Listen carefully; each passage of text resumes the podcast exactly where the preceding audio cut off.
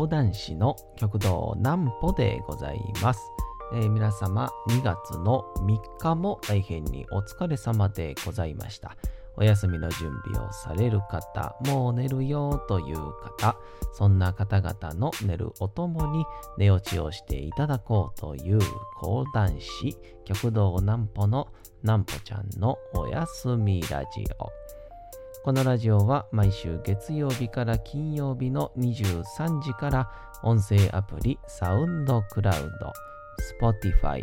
Amazon Music、Podcast にて配信をされております。そして皆様からのお便りもお待ちしております。お便りは、え極道南歩公式ホームページのおやすみラジオ特設ページから送ることができます。内容は何でも結構です。ねえねえ聞いてよなんぽちゃんから始まる皆様の日々の出来事や思っていることなどを送ってください。えー送ってくださったご希望の方にはなんぽちゃんグッズをプレゼントいたしますので住所お名前もお忘れなくと、えーいうことでございましてねさあ昨日がですねちょうどもう80回目、えーやったらしくてですね、えーちょっと昨日はね、瀬尾さんのお話をしてたんで、えーそんなことにも気づかずやったんですけど、まあもう80回ということで、なんか早いですね。まあ果たして、えー私は成長をしてるんでしょうか？どうかわかりませんけどね。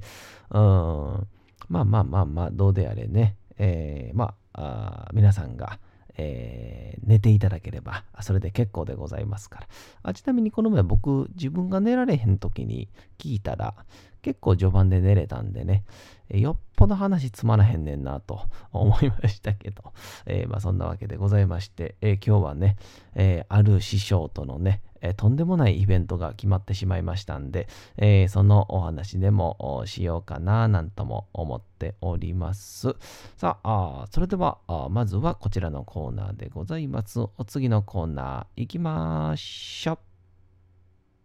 う。なんぽちゃんの明日は何の日？さて、えー明日ですね、2月のえー4日でございますね。結構ね、盛りだくさんでございまして。えー一つ目、えーですね。えーこれね、とりあえずまあ、なんか占いっぽいというか、縁起のいいことだけ言うときますかね。え2と4でですね、明日がね、西の日なんですって。2と4で西の語呂合わせにちなんで2月4日に制定された記念日だと。えー2月4日に西の方角へ向かうと幸運に巡り会えるとの伝承が残っている地域もありますということで。明日ね、えー皆さんまあ仕事の関係とかもあるでしょうけどね。まあちょっとこう仕事終わりに外出をするというかまあ遠出するのもちょっとはばかられるご時世ですんでねお出かけはもしかしたら難しいかもしれませんけど。まあ例えばねえーご飯食べるときにね、食堂とか休憩所のね、なるべく 西の方で食べるとかね、うん、西の方を向いて食べるとかね、あでもそれはもう恵方巻きになってまうんか。うん。まあまあまあまあ、明日そんなことしてみたら何かいい出会いがああるかもしれませんけどもね。さあ、もう一つでございます。ビートルズの日でございます。ビートルズの愛称、fab.4 かな ?fab.4。これなんて読むんだろう？を、えー2月4日の英語表記、フェブルアリー4とかけたもので、多くのファンの間では、えー2月4日はビートルズの日とされておりました。えーちなみにビートルズの愛称、えー、fab.4 なのかな ?fab4 なのかな？は、えー素敵な4人組の略で、えージョン・レノン、ポール・マッカートニー、ジョージ・ハリスン、リンゴ・スターの4人を指した言葉だと使用されています。イギリス・リバプール出身の4人組ロックバンドは世界中で活躍し熱狂とともに愛され今なお多くの人々に影響を与え続けております。いやちなみに僕もだってこんな僕でさえあんまね音楽こう何て言うんでしょう最近ねよう聞くようになったんですけどかといってそんなね、えー、音楽もともと興味もないようなやつでしたけどそんな僕でもビートルズのアルバム持ってますもんね。えー、あれあれ、あのー、何やったっけ、えー、赤版、あ、青版っていうんですかね。あと、えー、シングル、シングルがこういっぱい集まった、えー、記念の CD 持ってますもんね。えー、ぜひぜひ、ビートルズ、今聴いてもね、たまらなく素敵な気持ちになりますんで、えー、ぜひたら皆さん聴いてみてください。もう一つ、ぷよぷよの日でございます。今日は。2と4ですね。えー、2がね、ひー、ふー、みーっていう、もう、ふでぷーって読んで、えー、4で4。えー、ぷよの語呂合わせにちなんで、えー、同ゲーム、同ゲームの開発、制作、販売を手掛ける株式会社セガが2月4日に記念日を制定していると。ぷよぷよ懐かしいですね。えー、連鎖ね。コンボじゃないんですよね。連鎖やったかな確か。ぷよぷよね。一旦こう、左に積み上げるんですよね。これ僕の世代やったらわかるのかな今でもぷよぷよってあるのかなうんないのかなこうね、えー、あの連鎖が決まった時、めちゃくちゃ気持ちいいんですよね。ねちょっとぷよぷよなんかしたくなっちゃいましたけど。さあ、2月4日、本日がですね、なんと、明日がですね、Facebook が開設をした日でございます。さあ、2004年の2月の4日、えー、マーク・ザッカーバーグと大学のルームメイトで同級生だった、えー、エドアルド・サベリン氏が Facebook を開設しました。えー、開設当初の会員はアメリカの特定の大学内だけに限定をされたものでしたが、えー、徐々に対象が拡大されていき、一般向けにも開放されるようになりました。えー、今日では、えー、SNS の先駆けとして位置づけられております、えー、匿名登録での利用が多かった同様のサービスとは異なり、えー、Facebook は基本的に実名登録を前提としており、えー、学生時代の友人や過去の職場での知り合いの方々など、えー、ちょっと疎遠がちだった人と割と気軽につながれる場となったことで一気に注目を浴びたと。で、友達としてつながった友人たちの今とのリアルタイムな近況を知ることができることや、えー、近況報告などの更新情報にいいねをしたりコメントしたりとリアクションができることが人気を呼び、世界中で瞬く間に登録者が拡大していきました。今日では、なんとユーザー登録は世界中で10億人を超えると言われて、えー、Twitter、Facebook、Instagram の各 SNS は世界三大 SNS と位置づけられておりますということで、いやー、すごいっすよね。うん、この Facebook。僕が多分知ったのが、あれ、いつやったかな？大学、えー、1年生ですかね。確か。僕なんか、大学の男子寮で、こう、留学生とかと一緒にこう、クラスみたいな寮で、あのその残寮生って言って次の年の子が入ってくるときに、まあ、て言うんでしょう。一緒に住んでこういろいろね教えてあげたりとか手助けしたりサポートするのを残る寮生って書いて残寮生って言うんですけどその残寮生の僕留学生担当みたいなんで残ってほんでその時に Facebook 言ったら海外のね言ったら1年で帰っちゃうような子もいるんでまあ、その子と今後も、例えばメッセンジャーとかね、えー、今でもつながれるってなると、まあ、Facebook 便利やなってなって、そっから一気に Facebook 爆発しましたね。うん、まあ多分結局はスマホの発展なんでしょうけどね。うん、パソコンで家帰ってきてからの投稿だけじゃあんな広がらないですもんね。えー、そうそうそうそう。で、先やってたあの実名ってやつなんですけど、僕の、えー、吉本時代のですね、同期に、衝撃デリバリーっていうですね、えー、人がい、やつがいて、えー、コンビなんですけど、でそこにあのこの前ね、ガキツカ出てましたね。山ワングランプリで。で、杉本勝山っていうね、えー、これね、えー、別にあの名字名字のコンビ名じゃないんですよ。はい。杉本っていうのが名字で、勝山っていうのが名前なんですね。あの、勝山の川があの、あれ、人辺に土土で、で、あの、津軽の津に山で勝山っていう名前なんですよね。で、なんですけど、で勝山が確か大学時代に Facebook をやろうとして、で、Facebook にこう自分のね、えー、杉本勝山って入れたら、えー、これは、人の名前ではありませんって除外されたっていう そんな話をね、勝山が言うてたな確か。うん。まあなんかこう、勝山っていうね、こうお父さん、確かお父様お母様とのなんか素敵なこう出会いのもとで、えー、なんかこう、意味がある、つけられた名前らしいんですけどね。なんか当時はなんか何も思わんかったし、なんか、あ、そうなんやみたいな。むしろなんかちょっと Facebook が作り話ぐらいに聞こえる感じやったんですけど、今改めてこの勝山、杉本勝山って聞いたら、ちょっとおかしい名前ですよね。ちょっと、えー、そんなことでございますんで、えー、ぜひとも皆さん、衝撃デリバリー。今ちょっとずつね、えー、テレビ露出とかも増え始めましたんで、えー、ネタもね、めっちゃ面白いんで、えー、ぜひとも見ていただけたらと思います。さあ、ということでね、えー、私、師匠とのね、会が決まったっていうやつなんですけど、えー、もうね、Twitter の方とか Facebook とか、えー、インスタでは、SNS では発信したんですけど、えー、なんと、桂文化師匠とのですね、えー、二人会が、えー、決まりました。はい。えー、一応言うときますとですね、二人会っていうのは、えー、まあ、よく使う言葉なんですけど、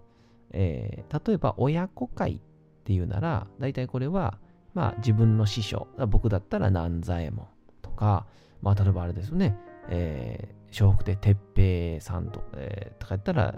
鶴瓶師匠との親子会だから自分の師匠と一緒にをやるっていう、それが親子会ですよね。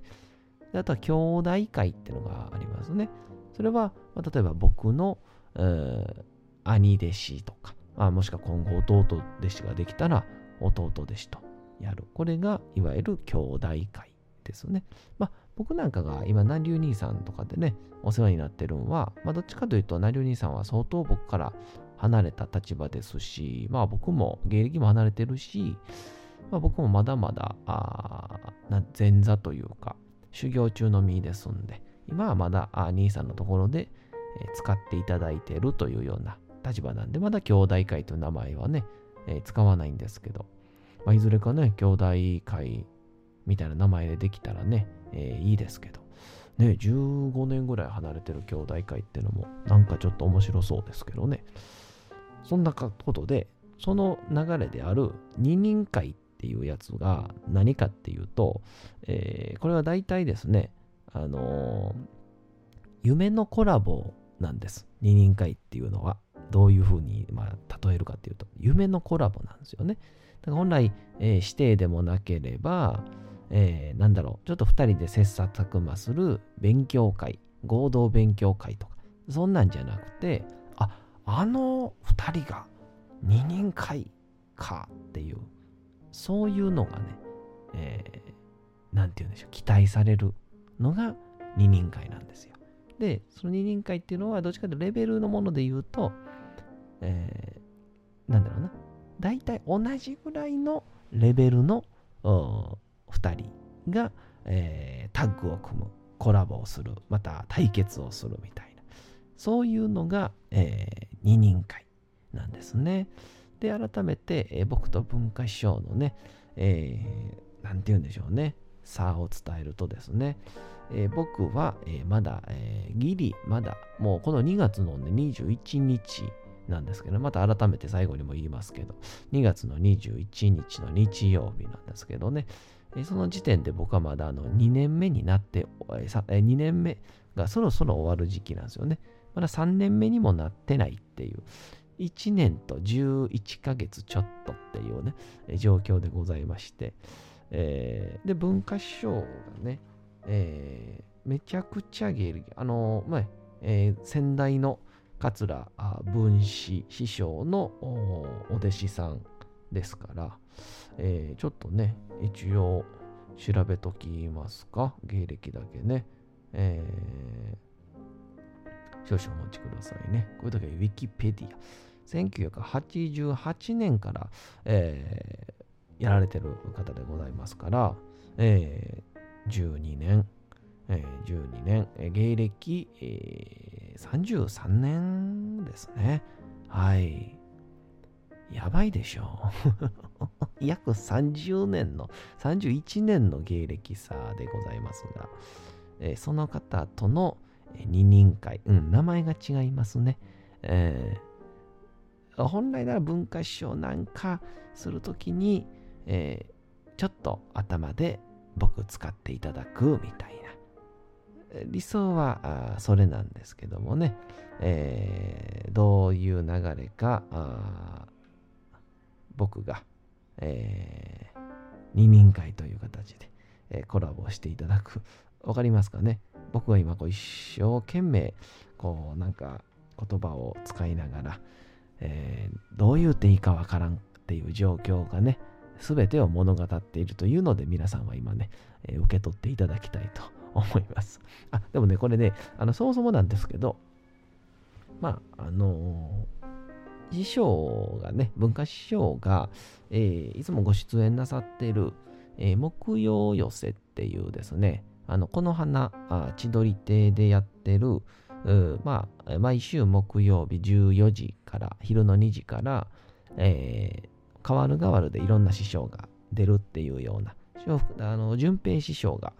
え、鶴瓶師匠のお弟子さんで、淳平師匠という方がね、えー、主催してるやつなんですけど、えー、その中で、えー、文化師匠が出てはるんですね。で、僕自身が、えっ、と、なんだろうな、え、いつもお手伝いにちょっと行ってまして、あの、生配信というかね、えー、ズーム配信があるので、それでちょっと、まあ、あの、まあ、ボタンポチポチっと押すだけなんですけど、まあ、師匠方もそんなに、まあ、お得意じゃないということで、まあ、僕も、そんな得意ではないですけど、まあ、このボタンを押してぐらいならわかるんで、えー、そのオペレートをやってて、で、そこで文化師匠と、まあ、ちょっとご挨拶というか、面識が生まれて、で、そこで文化師匠といろいろと喋ってたら、まあなんか、あコーヒーご馳走してくださる中でいろいろ喋ったりとか、えー、ちょっと話そうかとかいろいろあったりして、で、その流れでですかね、えー、文化師匠が、えー、ちょっといつも手伝ってもらってて、えー、申し訳ないから、えー、ちょっと一緒に会でもやろうや、みたいな、えー、いいんですか？嬉しいです、みたいな感じでやったんですけど、出来上がったチラシがね、えー、何回も言いますけど、二人会というですね これ多分ギリギリ僕が講談会やからいいんでしょうね。えー、多分落語界の下の子たち、えー、ね、僕よりは皆さん上ですけど、芸歴3年目、4年目とか、との二人会っていうのは本来ないですから、まあ、僕が、あまあ、講談会っていう、まあちょっとね、同じ寄席の世界では一緒なんですけど、まあ言うて畑は違う、業界も違うんで、えー、っていうので、えー、まあいろんなあありがたいことにいろんな縁が縁が積もって積もって、えー、二人会になったということでございまして、えー、本当に、えー、改めてにはなりますが、えー、告知になりますかね、えー、2021年のもうすぐですね。2月の21日の日曜日。えー、午後5時開演でございます。4時半会場、午後5時、17時ですね。17時、えー、夕方5時、もう一番ね、間違ってしまうとこでございますが、えー、そこが、皆さん、えー、ぜひとも来ていただけたらと思います。僕の SNS にもチラシ貼っておりますのでご覧ください。それではお次のコーナー行きましょう。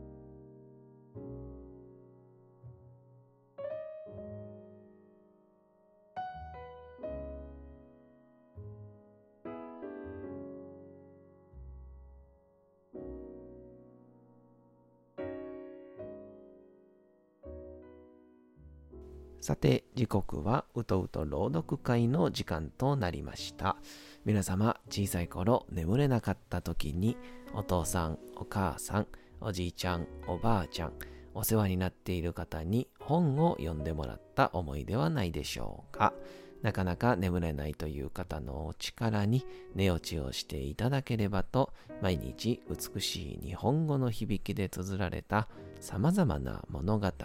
小説をお届けしております。えー、さて、えー、本日もお読みいたしますのは芥川龍之介の花でございますね。えー、コンプレックスだらけの鼻が唇あたりまで下がってる鼻を持った全治内具というお坊さんがですね、えー、いろんな治療をして鼻が短くなってあこれでも笑われないと思ってたんですがなぜか皆さんに笑われるようになってしまいました。さてさて内具は今後どうしていくんでしょうか。もう間もなくクライマックスに近づいてまいります。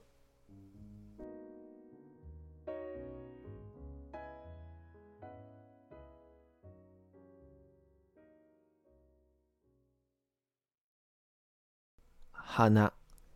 芥川龍之介。大悟が理由を知らないながらもなんとなく不快に思ったのは池老の相続の態度にこの傍観者の利己主義をそれとなく感づいたからに他ならない。そこで内具は日ごとに機嫌が悪くなった。二言目には誰でも意地悪く叱りつける。しまいには花の領事をしたあの弟子の僧でさえ内具は宝剣丼の罪を受けられるぞと陰口を聞くほどになった。ことに内具を怒らせたのは例のいたずらな中道寺である。ある日けたたましく犬の吠える声がするので内具が何気なく外へ出てみると中道寺は二尺ばかりの木の切れを振り回して、毛の長い痩せた報い犬を追い回している。それもただ追い回しているのではない。鼻を打たれまい。それ、鼻を打たれまい。と生やしながら追い回しているのである。内具は中道寺の手からその木の葉をひったくってしたたかその顔を打った。木の葉は以前の花もたげの木だったのである。内具は生地に鼻の短くなったのがかえって恨めしくなった。すると、ある世のことである。日が暮れてから急に風が出たと見えて、塔の風卓の鳴る音がうるさいほどに枕に通ってきた。その上、寒さもめっきり加わったので、老年の内具は寝つこうとしても寝つかれなかった。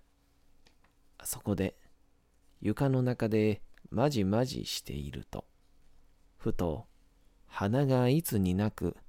むずがゆいのに気がついた。手を当ててみると少し水気が来たようにむくんでいる。どうやらそこだけ熱さえもあるらしい。無理に短をしたで病が起こったのかもしれぬ。内具は仏前に工業を添えるようなうやうやしい手つきで鼻を押さえながらこうつぶやいた。翌朝、内具がいつものように早く目を覚ましてみると、寺のうちのイチョウや土地が一晩のうちに葉を落としたので、庭は金を敷いたように明るい。塔の屋根には霜が降りているせいであろう。まだ薄い朝日にクリンがまばゆく光っている。さて、本日もお送りしてきました、なんぽちゃんのおやすみラジオ。改めてにはなりますが、このラジオは毎週月曜日から金曜の23時から音声アプリサウンドクラウド、Spotify、Amazon Music、Podcast にて配信をされております。えー、そして皆様からのお便りもお待ちしております。お便りは極道南歩公式ホームページのおやすみラジオ特設ページから送ることができます。内容は何でも結構です。ねえねえ聞いてよなんぽちゃんから始まる皆様の日々の出来事や思っていることなどを送ってください。えー、送ってくださったご希望の方にはなんぽちゃんグッズをプレゼントいたしますので、住所、お名前もお忘れなく、えー、お休み配信、YouTube ともどもにチャンネル登録をよろしくお願いいたします。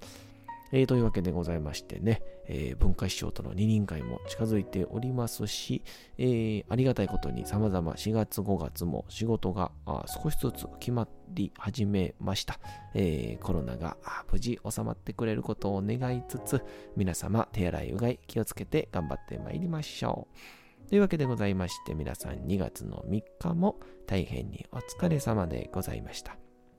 明日も皆さん、街のどこかでともどもに頑張って、夜にまたお会いをいたしましょう。なんぽちゃんのおやすみラジオでございました。それでは皆さん、おやすみなさい。すやすやすやーん。